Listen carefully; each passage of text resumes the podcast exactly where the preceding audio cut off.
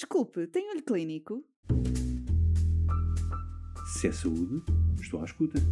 Atualidade científica para profissionais de saúde? Quero ouvir. Olho Clínico, o seu podcast de discussão científica. Olá, seja bem-vindo a mais um episódio do podcast de Olho Clínico sobre vacinação. Como tem evoluído o acesso na vacinação contra o papilomavírus humano? E qual o racional e o benefício esperado? São algumas das questões para as quais vamos ficar a conhecer a resposta pela voz do Dr. Pedro Vieira Batista, consultor em ginecologia e obstetrícia e responsável pela unidade de trato genital inferior do Hospital de São João. Ficou curioso? Não perca este novo episódio. Olá a todos, muito bem-vindos a mais um episódio do podcast do Olho Clínico. Hoje iremos falar sobre o avanço do acesso da vacina contra o HPV. E para isso trazemos um convidado muito especial, o Dr. Pedro Vieira Batista, a quem agradecemos desde já ter aceito este convite e a oportunidade para também nos vir falar sobre este tópico.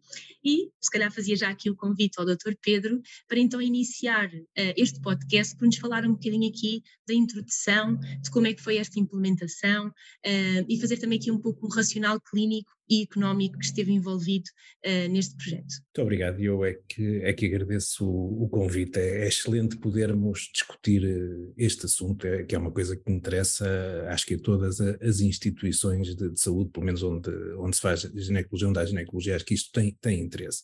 Eu acho que nós, nós para já não, não inventámos a, a, pólvora. A vacinar mulheres com lesões de alto grau, nós já estávamos a vacinar e o nosso problema era exatamente, não apenas com estas, mas estas eram as que mais nos preocupava, é que nós prescrevíamos a vacina e do nosso, do nosso grupo temos um trabalho que foi apresentado no Eurogena em 2018 e a conclusão é que apenas metade das mulheres a quem prescrevíamos a vacina, e aqui não estávamos a distinguir se tinham lesões de alto grau ou não, mas apenas metade acabavam por comprar e por fazer a vacina. Nesta altura, ainda são dados de 2014 a 2017, tínhamos a vantagem de ter uma vacina comparticipada no mercado, que era significativamente mais barata, e mesmo assim só tínhamos, é, é, tínhamos este, baixo, este baixo valor. Presumo que neste momento, não tenho dados para isso, mas presumo que neste momento em que a situação económica das famílias portuguesas é pior do que era, acredito que este cenário fosse pior. Depois tínhamos a parte, a parte científica, já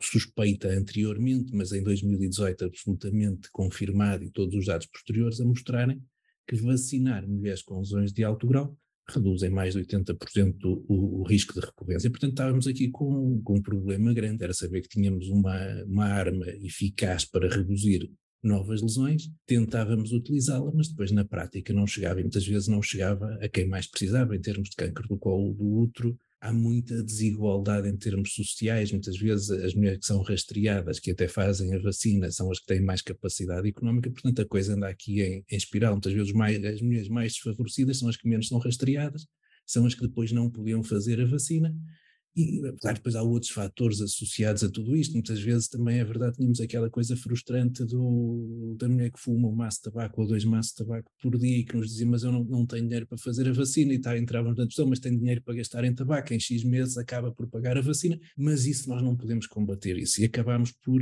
por avançar com, com, esta, com esta proposta ao nosso diretor de serviço, ao professor Jorge Beis, diretor de serviço de ginecologia, que imediatamente abraçou este projeto, que imediatamente contacta o Conselho de Administração e a Direção Clínica do Hospital e que em muito poucos dias, num prazo de poucos dias, tínhamos uma resposta afirmativa de que sim, que era um projeto para, para avançar, que foi muito bem, bem recebido pela direção de serviço, pela administração do hospital, foi uma, uma agradável surpresa para, para todos nós. Sem dúvida, e obrigada por esta excelente introdução.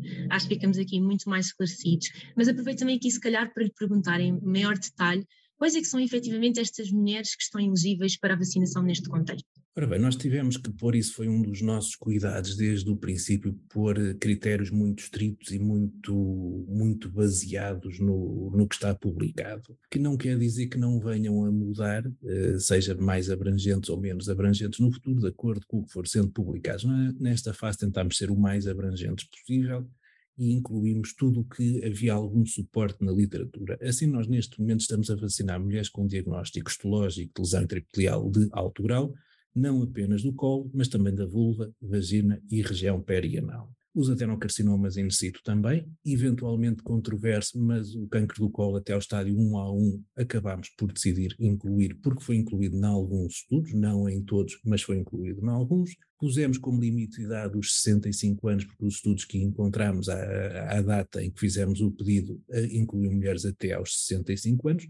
Claro que com o tempo poderemos vir a ter dados a dizer que, por exemplo, que a partir dos 55, dos 60, que não faz sentido e poderemos eventualmente vir a alterar tudo, depende do, do que vier a ser publicado no, no, futuro. Vacinamos mulheres que não tenham sido, não tenham previamente cumprido um esquema de vacinação com qualquer das vacinas disponíveis, bivalente, tetravalente, nonavalente. Se cumprir um esquema com qualquer uma delas, não repetimos a vacina Agora, em termos práticos, tivemos por aqui algumas regras e às vezes as questões da, da, da justiça são, são discutíveis. Nós disponibilizamos a vacina apenas a diagnósticos feitos dentro da instituição e apenas a partir da data em que foi efetivamente disponibilizada. Isto porque nós, a vacina foi aprovada em fevereiro e a disponibilização efetiva foi em, em junho, salvo erro, foi no dia 30 de junho que vacinámos o primeiro, primeiro grupo de mulheres. O que é que acontece? Por exemplo, entre fevereiro e junho houve mulheres que já havia aprovação, mas não havia vacina disponível e nós não íamos estar a, a atrasar o iniciar o processo de vacinação. Algumas mulheres compraram, pagaram, outras não. Fazer uma repescagem neste momento seria profundamente injusto em relação às que pagaram é uma coisa que nos dói um bocadinho, mas em termos de justiça provavelmente foi a, pareceu-nos ser a, ser a melhor opção, que obviamente é discutível e traz-nos alguns problemas, pessoas que nos vêm por mas eu vi, eu vi a notícia, eu ouvi dizer, eu sei que porque é que eu não posso fazer, eu ainda não fiz, mas a verdade é que houve pessoas que fizeram e algumas que sabemos que fazem grandes sacrifícios para conseguir fazer a vacina. Entretanto, só ainda em relação a isto, só dizer que não pusemos como contraindicação a imunodepressão, e que muitos do, dos estudos muitas vezes incluem mulheres tratadas. Nós mesmas mulheres não tratadas, nomeadamente das mulheres mais jovens com lesões de síndrome 2 em vigilância, propomos também fazer, fazer a vacina. Queremos é um diagnóstico histológico. É, é, sem dúvida um avanço enorme no acesso para estas mulheres. E aproveito aqui também só para fazer aqui uma pergunta e também para reforçar este tópico. Uma mulher que seja referenciada de outra região do país pode receber esta vacina neste contexto na instituição? Ora bem, isso é uma excelente e uma terrível pergunta. Ou seja, nós, eu antes de mais aqui gostaria de dizer que nós, e eu pessoalmente também eh, sou, sou, muito a favor dessa perspectiva, nós preferimos sempre que as mulheres estejam incluídas no rastreio organizado. Façam rastreio com teste HPV. Se não for o rastreio organizado, se o fizerem a título particular, que façam com HPV, que se acabe de vez com os rastreios com, com citologia. É uma das coisas, é, é, um, é um dos problemas grandes que continuamos a ter e para o qual eu não encontro explicação. Portanto, eu acho que nós caminhamos e temos que caminhar e temos todos que, que pedir que seja isso a acontecer e que as mulheres sejam rastreadas com HPV. Está disponível, é gratuito nos centros de saúde. Quem não quiser fazer nos centros de saúde, quiser fazer noutro sistema, quiser fazer particularmente, tudo bem, mas que faça com, com HPV. Entrando no, no, rastreio organizado, que em termos de, de, vantagem, em termos de cobertura, de custos, é o que vai ser mais benéfico para todos nós, até porque somos todo, todos nós que pagamos isso, a conta é dividida por todos, cumprindo-se isso, o que vai acontecer é que a mulher é referenciada automaticamente para o hospital da área. Claro que continua, continuamos a receber referenciações de mulheres que fizeram citologia no centro de saúde, que é uma coisa que eu acho que tendencialmente tem que acabar, tem que, tem que desaparecer, não faz sentido nos dias de hoje, exceto em, em casos muito, muito excepcionais, ou que iniciaram um processo a título particular, mas a certa altura desistiram, acharam que era caro, etc., e acabam por pedir ao médico de família referenciação para um hospital. A lei o que diz é que o doente pode escolher o hospital para onde é referenciado. Portanto, neste momento, nós, os pedidos que recebemos, continuamos a triá-los com os mesmos critérios que usávamos anteriormente à introdução da vacina. Ou tem indicação para ser aceito, ou não tem indicação para ser aceito. Tentamos sempre que não se fure o sistema, ou seja, uma mulher que fez um teste HPV num rastreio organizado e que é suposto ser enviado para o Hospital X, mas que até ouviu dizer que aqui no Hospital de São João que, que pode ser vacinada e que pede ao médico de família para referenciar, se nós percebermos e, e, não é difícil percebermos que ela fez o, o, teste neste contexto, cumprimos as indicações que temos à ARS, que é não deve ser feita essa alteração. Senão a coisa tornar-se-ia muito complicada e quando este processo, quando este projeto se iniciou, nós recebemos imensos pedidos, fomos bombardeados de todos os lados entre pedidos do P1, entre telefonemas, cartas e mais para o hospital, de mulheres seguidas noutras instituições a dizer que queriam vir ao São João para fazer a vacina. Claro que isso não seria comportável, claro que a nossa administração teve uma abertura fantástica para isto, mas também nos pediram contas, pediram-nos quantos casos esperam ter, quantos tiveram o ano passado, qual é a perspectiva, portanto foram feitas custas, não foi um salto no escuro, não vamos agora ter aqui a fila de todas as mulheres com lesões de altura à porta da nossa consulta para fazer a vacina não faria sentido. Agora, se pusermos a questão disso, mas isto então é injusto para as mulheres que não são referenciadas para o São João.